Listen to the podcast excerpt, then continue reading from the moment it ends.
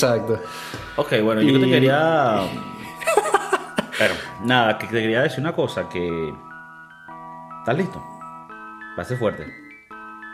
Dime. Bienvenidos al podcast de Kiko, el podcast revolucionario con más sintonía en toda Latinoamérica, en toda Asia, en toda Europa, en toda Oceanía, en todos los lagos, en todas las tierras, en todas las penínsulas ibéricas, en las estaciones espaciales, ¿Cómo en los geriátricos de Latinoamérica. No sé todavía, creo que siguen atrapados los astronautas en la estación internacional. En el siguiente episodio debería tenerles una actualización. Pero todavía no sabemos qué vaya a pasar y, no, y puede que no sea bonito. O sea, tenemos que estar listos para cualquier noticia. Bienvenidos, gracias por favor por sintonizar toda la semana. Chef Maurice, Kiko Flow, Kiko Flow, KikoCervantes.com. Si necesitan algún día encontrar los links, si se olvidan dónde coño está la música, dónde está el podcast, dónde puedo ver la vaina, ahí está todo. Suscríbanse a la vaina, muéstrenselo a su abuelita, el geriátrico, la cosa, un like. Estamos en Napster, estamos en Limeshare, estamos en Bearshare. ¿Sabes qué, quién creo que nos, nos puede escuchar? Que le podemos gustar. Las enfermeras de los, de los geriátricos. Coño. Qué ¿Tú te buen- imaginas a. Guadalupe vistiendo al viejito, a Ramón? Y me está ahí escuchando, ¿no? Y entonces, Estos chamorros gracias- son muy divertidos. Marico, claro que sí. La Gracias señora, a Guadalupe. La, la señora Guadalupe. O Claro, porque, Lupita, la- como la conocemos nosotros, porque es porque panita. ella se lo pone al señor. Claro. Al señor Arturo, que ya tiene 97 años, que ya más bien está abusando del tiempo. Y ella se lo pone al señor Arturo. El, el señor Arturo lo ve y dice, coño, de pinga, porque le, le damos esa energía de coño, de chavalillos que están en, en plena, ¿sabes? En plena flore, florecienta de su vida. Y a la misma vez, Guadalupe lo escucha y dice, no vale, que era tan divertida. Yo creo que Lupita nos escucha en, en el commute al geriátrico con su MP3, M- MP4. Ella es más...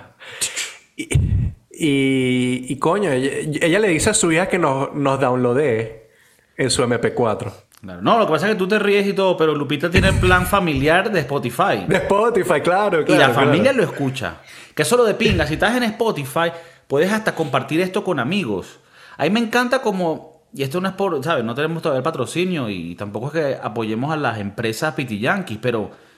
Spotify te lo hace fácil para que tú puedas seguir todo lo que escuchas, música, podcast. Y ahí lo tienen. Siempre sale, pum, los martes y viernes. Te digo, pueden fallar otras cosas, pero eh, martes y viernes tienen su episodio. Pensé que iba a decir algo, weón. No, le quería es- mandar un sal- le quería mandar un saludo a la gente de Martinica, Esa es en el, en- por el Caribe, ¿no? en el Mar Caribe. Eh, colonia francesa, si no... Claro que sí. Bella no. parroquia de Francia. Bueno, la gente que nos escucha en Martinica, que espero que sean dos o más. eh, bueno, no, hay más, para hay ti. más. Hay varios. ¿Tú crees? Hay varios, hay varios. Esas islitas por ahí son, son calidad. Son fieles. Sí, mucha gente floja y divertida. Bueno, No, no, ya va, Pues- pero nosotros somos parte del Caribe, para Claro. huevo. El Caribe, Nosotros el Caribe, ya va. Aquí todo con, lo, con, su, con su vaina. ¿Cómo que dice el, el- el- el dicho? Cada Ah, loco con su tema, ¿no? Bueno, también aplica. Marico, o sea, las cosas buenas y las malas todas, ¿me entiendes? Uno, uno tiene que cargar con toda su huevonada. El caribeño es divertido, bueno para la fiesta, hace buen ron, buen tabaco, Creo que Te- acabas de... Sigue, sigue, sigue. pero es flojito. Has, descri- has descrito a todos los venezolanos. Ah, ¿No somos así? Sí. Yo soy un flojo Buen de ron, buen tabaco, ron, buen tabaco. Y buena rumba. buena rumba. Claro, Rumba playera rica. claro. Rumba y cocaína. Sa, sa, sa, sa, sa. Mira, tú y que estabas hablando del, del, del Spotify y de, y de que nos escuchen y vaina. Cuando tú te vuelvas famoso, ya sea por tu música o por el podcast, y empiezas a ganar dinerito y hagas patrocinios, y entonces de repente eh, me salgas en la televisión patrocinando Coca. Y empiezas a ganar plata y vivir un sitio chévere en Madrid y, y a viajar por el mundo. ¿Tú crees que eso va a cambiar nuestra amistad? Definitivamente. Eh, Chef Maris, no te confundas. No te confundas. no, mira, yo. Bueno, es, es un tema interesante. te- O sea, el, si el dinero te cambia. la eh, pero hay dos cosas: está el dinero o la fama. Son dos cosas diferentes. Creo que a la gente le afecta diferente. Yo creo que a uno, cuando, ya que uno tiene un poquito más de edad, es, es más fácil afrontar cambios así heavy. Que bueno, tocando madera, ojalá se, se dé. Tengamos el show del chef Maurice con, con las diferentes recetas, vainas que el chef está preparando, secreticos, patentes que está sacando, porque bueno, si no le roban las ideas. Eh, afectan a la gente. Pero uno cuando es mayor, siento que, que es más fácil no volverte loco. ¿Qué te parece? Parece que Mario? tuviese dos cachos, weón. No, vale. Dos cachos tiene. Mira, eh, entonces, no, no creo que me cambie. Siento que he llegado a un punto en donde he tenido, he organizado un costo operativo bajo en mi vida y no me interesa su- subirlo mucho y elevarlo a un punto en donde ya no lo controle. A la gente lo que le pasa cuando tiene billete y cuando le llega muy rápido, especialmente cuando eres joven, es que te olvidas que eso no va a estar ahí para siempre o que tal vez algún día pare y te vuelves loco. Y en vez de ahorrar, de comprar las cositas para tener todo listo por si viene un día gris, te lo gastas todo y te vuelves loco. Pero cuando ¿Tú eres buen ahorrador? Eh, diría que, que soy buen administrador, sí. Pero... ¿Eres buen ahorrador o buen administrador, pero sigues dándote tu lujito? ¿O Claro, sí, no sí. tanto de eso. Sí, sí, sí. Siento que soy una persona que la calidad de vida y disfrutar los días son importantes. Entonces también tienes que invertir un poco en eso. Pero todo a su nivel, ¿me entiendes? Cuando llegué a España me acuerdo que, y tú estuviste conmigo, 100 montaditos, el Taco Bell con las cervecitas en oferta, y uno se daba sus lujos de esa manera. Después mejoras un poquito y puedes tocarte a otros lugares. Creo que siempre a tus niveles, ¿no? Siempre hay que tener esa vaina para salir, socializar. ¿Y tú crees que, que... ¿Tú crees que nuestra amistad perdura entonces? Aunque te hagas los millones. Claro, porque la, la idea es que si la vaina funciona, el chef Maurice también crece. Porque es que yo no quiero que tú después me escribas, porque es que no me vas a llamar, no vamos a hacer un Zoom, me vas a mandar un mensaje de texto para terminarme y me vas a decir que te conseguiste un nuevo sidekick. Venga, pero no, no vale, tú eres, tú eres marico. Mira el que un poco el el. Maurice me tiene aquí un, un poquito incómodo, como que, mire, marico, y tú te vas a olvidar. No vale, huevón. Si esta no vaina... de mí, weón. Este- ¿Tú me este- quieres? El, el podcast surgió cuando el chef Maurice se unió. La gente en realidad lo escucha por el chef Maurice, pero bueno, uno, uno tiene que. Uno, uno, uno sabe, supuesto, también. Hay gente que lo que quiere es escuchar los tips que saca, las exclusivas. eh, y bueno, siempre. Este podcast se ha tornado mucho alrededor de la comida por, por eso, ¿no? Porque el chef Maurice trae otra esencia, otro flow. Y, nada, ¿no? Qué bonito. ¿Tú qué piensas de, de este peo del dinero? ¿Tú piensas que si tú llegases a tener billete, crees que te pudiera joder eh, tu, tu percepción de la gente? ¿Te volverías un mamagüevo? Yo creo que depende mucho, ¿no? O sea, nosotros todavía no estamos en ese nivel donde eh, tenemos tanta plata. Porque es Me gusta muy cuando, fácil- como dices, todavía no estamos en ese nivel, como que, o sea, eh, eh, Vamos a eh, llegar. eh, Yo estoy a- claro que vamos a llegar. Me gusta la actitud. Eh, nosotros todavía no estamos ahí. Uno nada más puede, como te digo, es muy fácil hablar. O sea, yo digo ahorita, coño, no me va a cambiar, yo voy a seguir siendo este carajo que se viste de Old Navy. eh, y quisiera pensar que voy a ser así. Ahora, siento que cuando tienes demasiada plata o, cuando eres muy famoso, te empieza a rodear gente que tal vez lo que quieren es otra cosa y te están... eh, te está dando un cariño que es fake, un amor que es fake. Tú no sabes que es fake. Y entonces tú, tú consideras a esta persona un buen amigo porque se preocupa por ti, pero al fin y al cabo el carajo lo que quiere es otra vaina. Entonces te puedes joder por ahí. Entonces yo quisiera, yo quisiera pensar que mi, mi punto de vista sobre mis amistades, sobre mis familiares, no va a cambiar. Pero yo creo, viendo muchas historias, por ejemplo en TikTok, yo caí en un hueco en TikTok donde eh, caí en unas historias horribles donde la familia le quitaba la plata a, a, otra, a una caraja que, heredó todo a la abuela y, la familia se lo quiere quitar. Entonces no se habla con la familia. Y qué loco que, que, algo así destruya una familia, ¿no? Eh, y, amigos y, gente cercana a ti. Yo quisiera pensar que no es mi caso, pero estoy claro que la gente que, que te puede rodear vele por otros intereses, ¿no? Capaz dicen, coño, Kiko, Kiko tiene su plata. Kiko ahorita me está pagando a mí 3 mil dólares.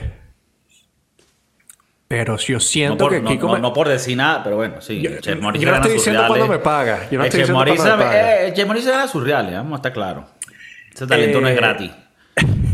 Y entonces, coño, eh, veo que, que, me paga 3 mil dólares, pero se gasta 5 mil y 10 mil en relojes o, o qué sé yo, en unas bicicletas o en lo... Entonces dices, coño, este carajo tiene plata y le tengo que sacar más.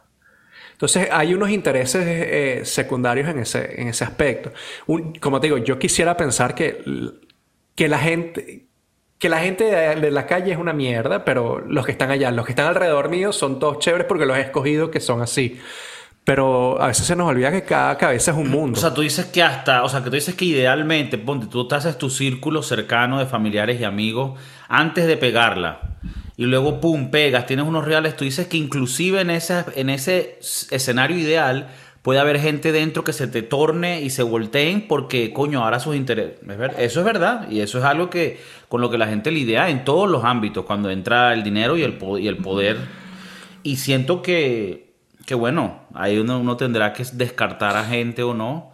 Bonito sería que las vainas funcionen de tal manera eh, de que no haya ese interés negativo y que más bien todo fluya orgánicamente porque tú sabes que es de pinga, marico, cuando cuando tú puedes llegar a ese nivel de dinero y todavía ser la persona que siempre has sido, porque estás con gente con la que no tienes que tener ninguna defensa. Porque el problema es que cuando tú llegas a esos niveles, me he de imaginar yo, que tú tienes que ser arisco y mucho más selectivo con la gente que, te, que interactúa, porque muchos van a estar buscando huevonadas, ¿me entiendes?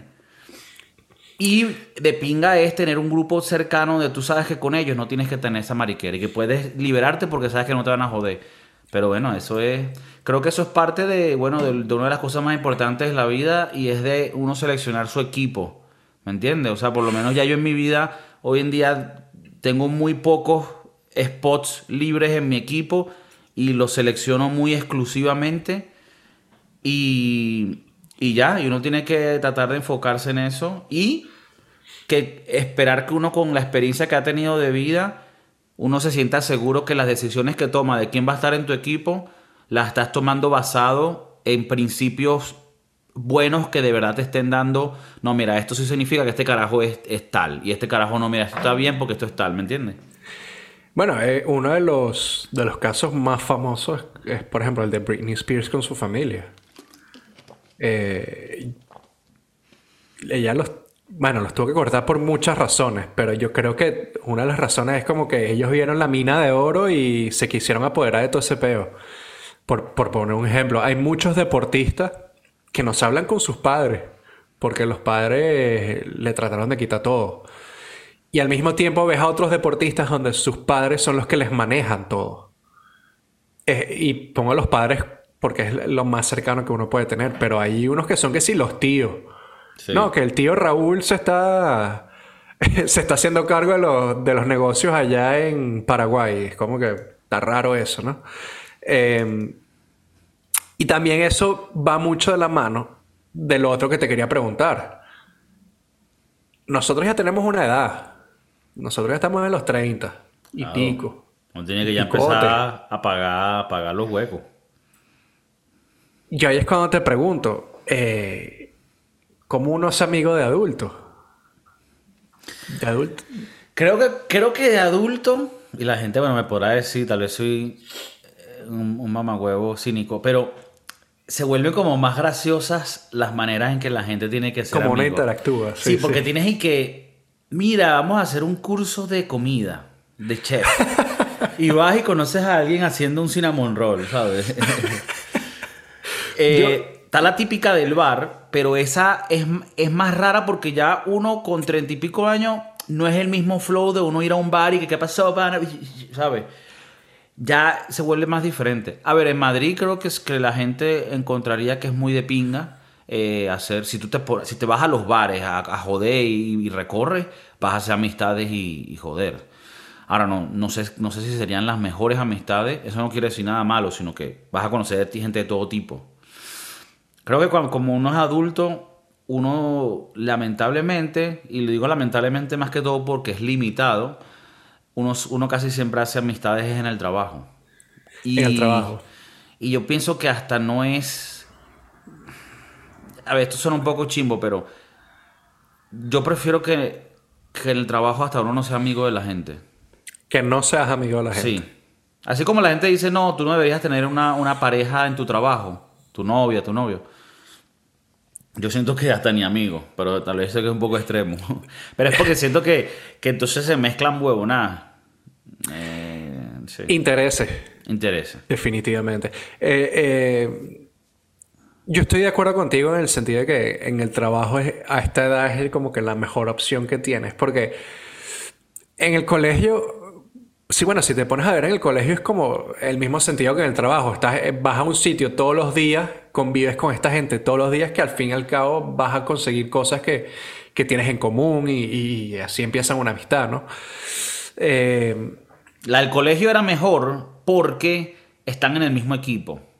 Pero es que también es orgánico. Sí, sí, pero tú no te acuerdas que en el colegio por lo menos éramos nosotros los estudiantes contra el sistema que era el colegio. Y en el trabajo a veces, este que puede ser tu amigo, también dependiendo de sus eh, resultados, te puede joder a ti. Eh, claro. Yo creo que... Había más hermandad en el colegio y también menos responsabilidad y menos estrés. Claro. Ahí estoy, de acuerdo Porque yo siento que cuando uno era carajito, uno se hacía amigo de cualquier persona. Eras muy poco exclusivo, eras, eh, no filtrabas mucho. Y por eso uno terminaba a veces amigo de gente rara, que tú dices... Bueno, pila. Yo, yo, vi, yo vi historias de como que, mira, este es negro, este no es amigo mío. De, eh, de gente. de niños, de niños de nuestra edad en esa época. Ah, bueno. Muy. Pero es que también viene de atrás, ¿no? Si vienes de una familia medio racista y bueno, te. te... Marí no sé para dónde se llevó esta historia. No, no, no. Yo quiero que, que tú me digas cómo hacer amigos así de viejo, ¿no? No, no, yo lo, yo lo que quería decir es que uno, todo lo, o sea, yo, yo me todo lo contrario, que, cuando yo era carajito, me acuerdo que uno se hacía amigo de gente que uno decía, que ahora digo, ¿cómo nunca sería amigo de él? O sea... Claro, a esta, a esta dices... Claro, también había mucho el bullying o gente que decía, no, no quiero ser amigo del gordo o de la, los lentes y vaina. ¿Tú, tú, ¿Tú eras bully? ¿O tú eras bulliado? No, ningún, creo que ninguno de los dos. ¿Seguro? Sí, sí, sí. O sea, habré tenido un episodio donde bullié a alguien y algún episodio donde me bullearon a mí, pero vainas muy puntuales. Creo que me mantenía en el medio, como que... Mira, después de, como 20 años de amistad, puedo admitir que tú me bulleabas. Yo te bulleaba. No, mentira, no, recuerdo. no, recuerdo, pero bueno, tampoco lo dudaría. no, no, no. Y tú tampoco fuiste bully, lo que pasa es que el chef A mí me bulleaban. ¿A ti te bulleaban? Sí. El chef Maurice eh, fue, fue, medio. Eh, ¿Cómo le dicen a los carajitos? Nada, que tú tenías sus cosas, pero no, no contra gente, sino contra el sistema. el chef Maurice, coño. Yo chiquito, muy antisistema, ¿no? muy antisistema. Muy antisistema. Eh, y bueno, hoy en día que estás en la cocina, va muy de la mano, ¿no? ¿Tú crees que todavía se mantiene? ahora yo soy el sistema.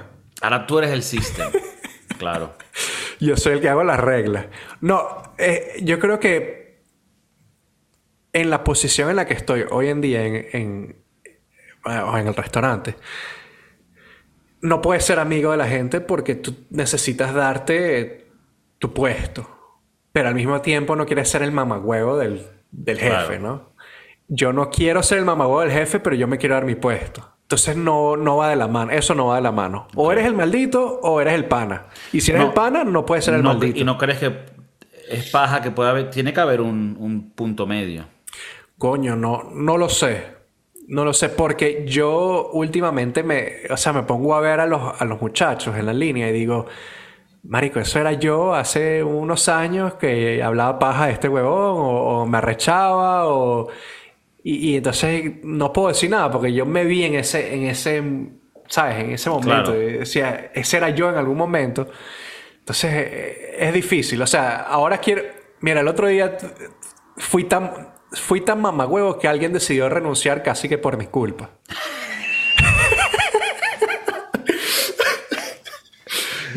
estas cosas no las debería contar, pero bueno, aquí estamos. Ok, ok. Coño, mira, ve, vainas reales. El chef Maurice sacando su vulnerabilidad aquí esto ante pasa, todo. ¡Sintonía directa! No, yo... Yo dije, ok, va a empezar una gente nueva. Tenemos que, que poner nuestras reglas, ser bastante afincados, porque si queremos llegar a un nivel mayor, o sea, yo tengo entendido... Estrella Michelin. por, por lo que he visto, por lo que he vivido, para llegar a ese nivel tienes que ser bastante rígido, bastante straightforward, o sea, como que directo. Y yo dije, bueno, voy a ser así con este nuevo, esta nueva camada de cocineros, esta nueva juventud. Y, y, me, y fui bastante rígido como muchacho, debo admitirlo, que fui, fui bastante duro y las cosas que le decía, yo a veces me pensaba, y me ponía a pensar y decía, a mí me hubiesen dicho esto.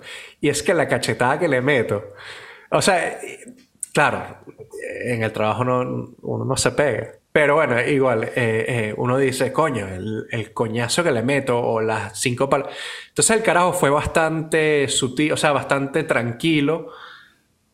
Pero yo tampoco sentía que él me daba. Eh, la respuesta es correcta. Exacto. o tu puesto, ok. Las dos cosas tanto la respuesta correcta como mi puesto. Entonces siento que de alguna forma me faltaba el respeto. Mm. Y yo... Lo hacía más pasiva, pasivo-agresivo. Pasivo-agresivo. Y, tú querías, y tú, claro. Y yo... Yo he venido la cabeza. no. No, no, no, nunca. Yo, yo... Nunca corrió peligro esa persona. No, yo viniendo de, de una escuela que fue bastante fuerte bastante. O sea, Cabe acotar que, que al chef Maurice en un restaurante en España donde trabajó, casi que le tiraban el cuchillo por la cabeza si la cagaba. Bueno. Por ahí. Sí. y, y en, en, Miami, en Miami, o sea, trabajé en un sitio donde me gritaban aquí a la cara y yo no podía responder. Si yo quería mantener mi trabajo, mi posición, mi, mi bienestar, yo tenía que estar callado aguantando todos los gritos, haciendo todo lo que tenía que hacer. Verga. Yo, o sea, yo, yo vengo de lo que es el... Porque es que lo peor de la vaina es que yo vengo del old school kitchen. Mm. Que el old school kitchen... Y eso fue hace cinco años para acá. O sea, es que tú, tú, vienes del old school, de la vieja escuela de la cocina, que era un lugar que para los, los, los lentes de hoy muy inapropiado. Claro, pero con todo eso más apropiado de lo que era hace 20, 30 años atrás. Ahora, sí, seguía siendo donde te tiraban vainas, te gritaban, te trataban como mierda, eh, me decían vainas muy racistas. Eh, y para mí eso era como que, ok, yo lo que quiero es trabajar en la cocina. Yo me, este es mi, mi, esto es lo que me dedico, esto es lo que me gusta. Entonces me la tengo que calar. Y entender de que la cagué y que tengo que mejorar. Y que quiero ser mejor y que tengo que ser mejor, etcétera, etcétera. La nueva escuela, por decirlo así, es muy Pussy, dilo. la gente se le, se le estaba saliendo, se le estaba brotando por los poros. La nueva escuela es muy pussy. Ok. Y, eh, o sea, ahorita no, no, no aguantan nada. No aguanta. O sea, que tú, Lo que tú, Lo que, dices es, sí, fue un poco rígido, fue rudo. Me gustan las palabras que usa, ¿no? Para medio azucarear la vaina. Pero que tú dices, pero sí, para, lo que hiciste, te merecías un medio gritico. Para ver si sientas cabeza. ¿Sabes qué es lo peor de todo? Que cuando el chamo se eh, va a renunciar con, con, mi jefa, le dice, aquí no me, nunca me han gritado, nunca pero siento que, le, que no le caigo bien. Entonces era pasivo-agresivo de los dos bandos, tanto él hacia mí como yo hacia él. Entonces, sí, yo no le gritaba porque no es mi forma de ser, pero sí lo hacía sentir como un huevón. Mm. Eh, y entonces, bueno, eh, el chamo renunció, citó a Mauricio como prioridad número uno de por qué renuncia. La jefa me dice, necesito que hables con él. Yo, yo, Habla con él para que para hacerle cambiar su opinión. para, Para que no renuncie. yo espero que mi jefa nunca vea este episodio. Eh, Si tu jefa llega a ver este episodio es porque... primero habla español, cool. Y eh, sería porque empezamos a tener un éxito que esta vaina le llegó al feed de tu jefa americana. ¿Tú te imaginas? Verga, qué cagante. Mauricio, Eh, he visto Posca de Kiko. What the fuck? No, eh, ella me dice, necesito que te sientes con él. Y, ¿cómo es que dicen? Limar las perezas. Lima las perezas. eh, Limar Trata de hacer- pereza. trata de hacerlo cambiar un poco de, de opinión. Y yo, sí, jefa, lo que usted pida. Usted pida por esa boquita, le digo. Y fui, hablé con este chamo, estuvimos una hora hablando. Mira, Jimmy, ven para acá. El Jimmy se vino. Y le dije, ¿tienes un momento para hablar? Y me dice, sí, sí, por supuesto. Tuvimos Esto fue el- después que metió su renuncia. Él, él dijo, voy... Lo que la jefa me dijo, es que yo no sé si yo debería estar divulgando toda esta No, información. si no dices nombre, no hay problema. La jefa me dice, mira, este chamo va a renunciar básicamente por tu culpa.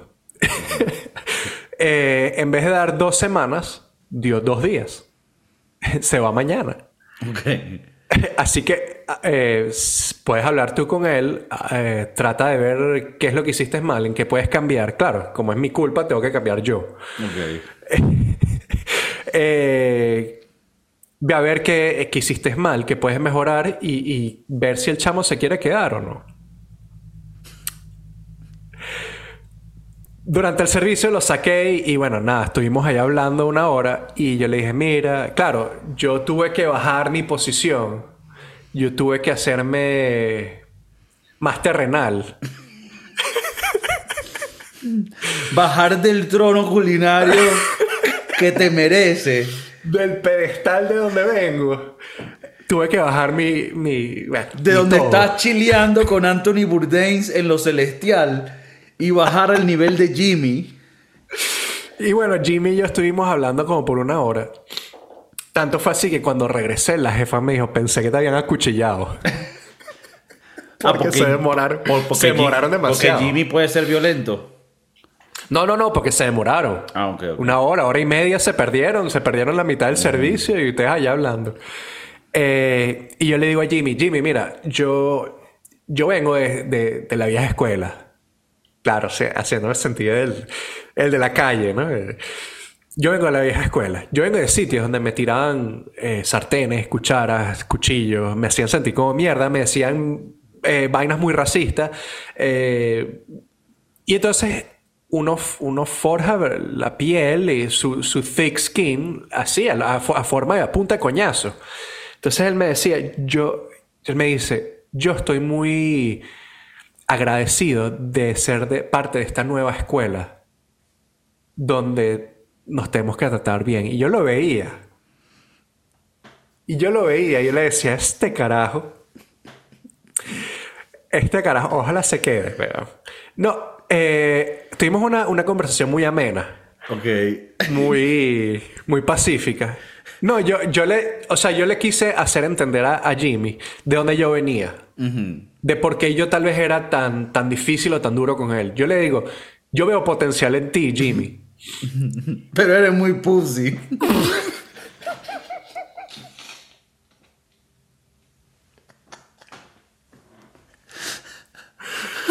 Yo veo potencial. Yo creo que tú puedes ser un, un, un chef tres estrellas Michelin. Pero para llegar ahí tienes que, o sea, no te van a dar el paso libre. Vas a tener que caer, vas a tener que pararte, vas a tener que aprender muchas cosas. Entonces me dicen, no, es que yo sufro de X condición, eh, esto me pone muy nervioso, muy ansioso.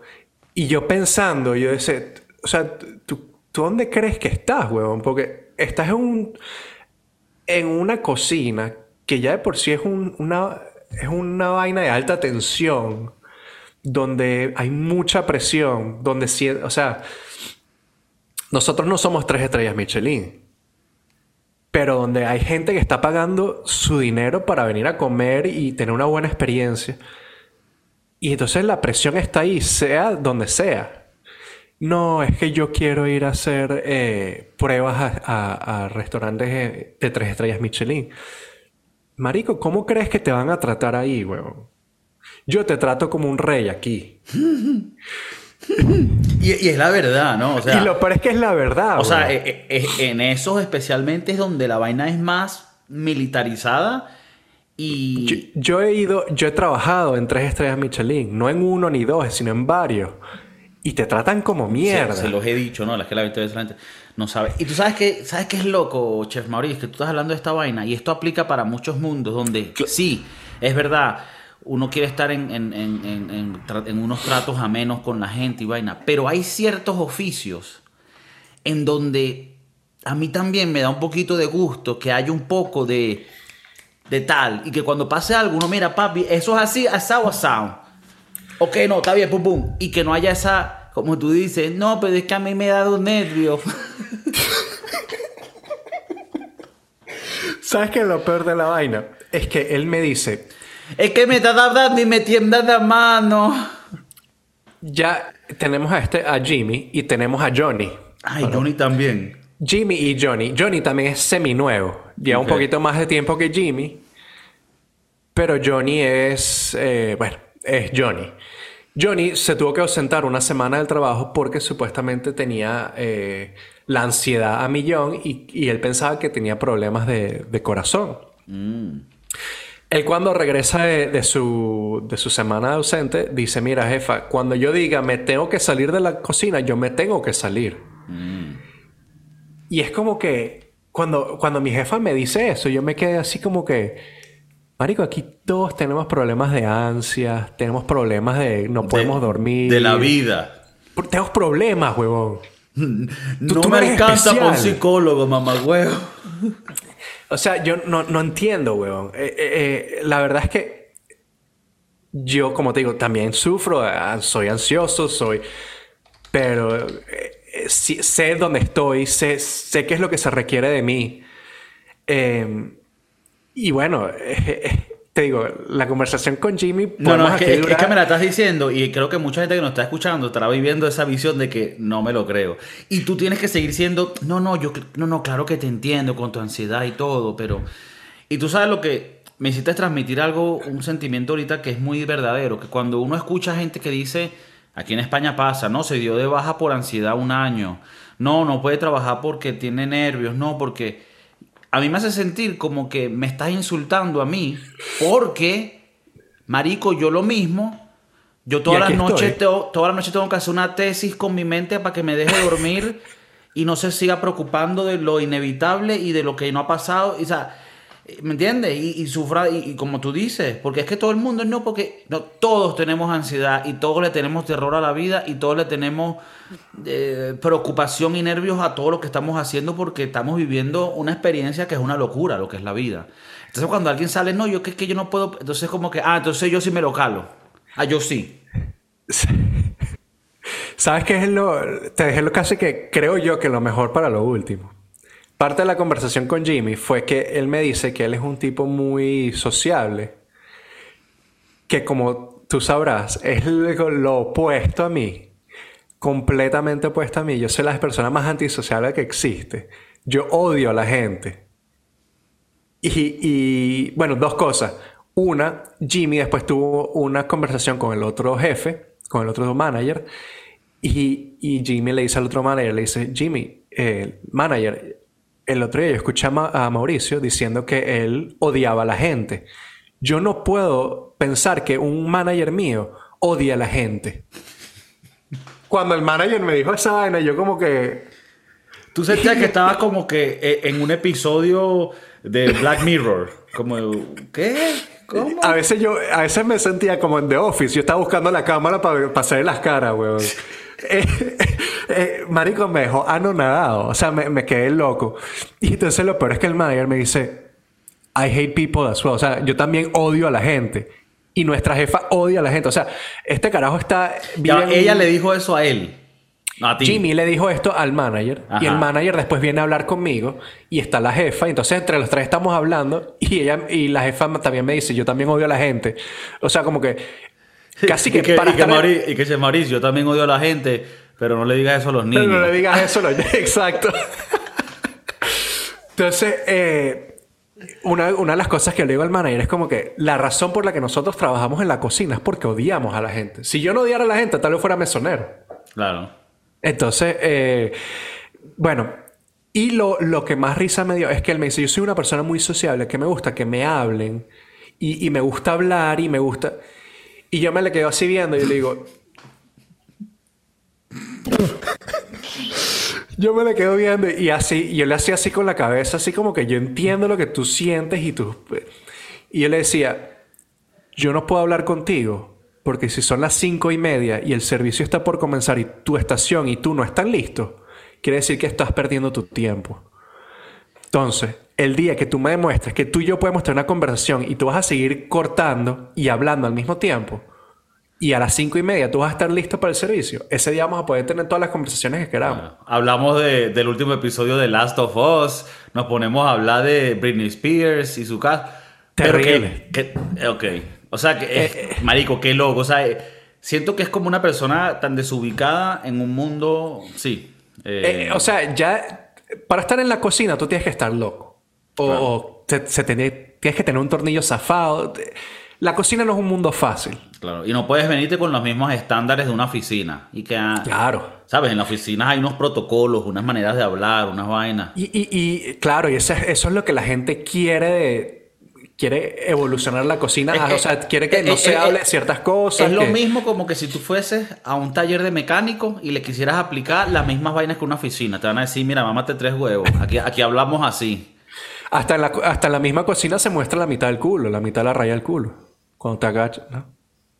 Igual que en el mecánico. Ah, ok, como que. Ah, ok, ok, ok, ok. No, no, eh, pues sí, el- entonces el carajo es un social butterfly. Y entonces yo le digo, Nah, bueno, nah. yo social, le digo, Social butterfly, una mariposa sociable. Que son estas personas que, que todo el día, ay, ¿cómo está? Y dan el trabajo y como que están emocionados de vivir. Así, ay, como una ardillita. entonces eh, el carajo renunció, eh, tuvimos la conversación, al día siguiente, eh, acuérdate, no dio dos semanas, sino dos días, al día siguiente él habló con el otro manager, se tomaron una cerveza y se fue. El lunes, nosotros estamos cerrados lunes y martes, el lunes la jefa me escribe, me dice, Jimmy me escribió y me dijo que va a volver, que gracias a la conversación que tuvo contigo, lo hizo recapacitar, lo hizo, lo hizo pensar y, y dice que se quiere quedar con nosotros. Mi respuesta al mensaje, eh, bueno, tú no, tú no tienes iMessage, no sé cómo funciona en el... En el, El mundo de los pobres de Android. En, en en el mundo de Android. Pero puedes agarrar la, la conversación y darle exclamation point o thumbs up o thumbs down. Y mi respuesta a la jefa fue así. o sea, le, le, le pusiste unas manitos. Le, le puse una manita hacia arriba, un dedito hacia arriba. Un dedito hacia arriba como que fino. Ok. Fino, cool, chévere. El miércoles cuando regresamos al trabajo llega el chamo. Hey, what's up? How are you? Epa, ¿cómo estás? ¿Qué tal todo? Y que la puta que... O sea, ya empezamos. Y yo, bueno, me tuve que tragar toda mi arrechera Y ser social. y ser social. Yo tuve que ser el social butterfly. Ah, no, sí, todo bien. Coño, entonces, madre. Esto, yo- es para, esto es para una serie. Esto es una serie, claro. Pero este, yo creo que esto sería una serie perfecta tipo The Office. Claro, como que, Do- co- co- que rompen la cuarta pared. Y entonces, eh, una de las cosas que, que hablé con mi jefa es que yo le digo, yo no sé ser sociable. O sea, yo no sé, yo te pregunto a ti, a- yo le digo a mi jefe, yo, te pregunto a ti cómo fue tu fin de semana, pero porque No yo soy tu madre. Porque ella me dice lo mismo y, y ella me dice, yo te pregunto porque bueno, pasete small conversation, small talk. Pero la verdad es que no me, me da igual, pues. Ella es bastante franca conmigo y yo soy muy franco con ella. Y yo le digo, y yo le digo, yo no le pregunto a ellos porque la verdad es que no me interesa lo que hicieron el fin de semana. Yo nada más le pregunto, yo le dije, yo nada más te pregunto a ti y al otro manager cómo fue el fin de semana, cómo están. Ya después de eso no me importa absolutamente nada. Entonces al Social Butterfly, a Jimmy, Jimmy de Social Butterfly, le tuve que decir, How was your weekend? ¿Qué tal tu fin de semana? Bueno, estuve como 20 minutos escuchando y que... ah, qué cool, sí. Ah, sí, ah, calidad. Chévere. Ah, no me digas, en serio. No, porque estoy haciendo mi pop-up. Esa es otra. Es que este, esta historia tiene muchas capas. Ok, mira, yo y aquí creo podemos que... estar mucho tiempo. No, pero mira, vamos a poner un, un clippy, un clippy ahí, porque esta historia va a seguir evolucionando y yo quiero que nos cuentes un poco más. Quedamos en que Jimmy te estaba hablando de los planes que estaba haciendo el fin de semana. Entonces quiero retomar esto en el siguiente episodio porque esto está muy interesante y se revelan muchas eh, etapas del dinamismo social que vivimos y de los cambios de generación que estamos teniendo. Me recuerda mucho a Mike Rowe, un carajo que hace un show que se llama Dirty Jobs, que es muy famoso porque él habla mucho de esto, que no es que ser macho, hombre, no, de, ser responsable, de echarle bola a las vainas y que hay ciertos rubros donde a veces son un poquito más podemos decir, hostiles los mundos, pero que se adaptan a lo que está pasando. ¿Sabes? Cuando estás en la guerra, los soldados se hablan de cierta manera porque están en cierto rubro de lo que están haciendo y su naturalidad. Los... Entonces, pero me parece muy interesante esto. Eh, lo vamos a dejar ahí por ahora, pero vamos a retomarlo Quiero que nos digan en casa también la gente qué piensa de esto, cómo ellos ven esa dinámica en el trabajo, les gusta la persona que es súper sociable y súper activa o son más de lo que quieren mantenerse callados o piensan que deberían haber los dos. Eh, ¿Cómo ustedes lo ven? Y bueno, nada, Chef Maurice, ¿alguna última palabra antes de finalizar hoy? Jimmy, ¿qué tal estuvo tu fin de semana?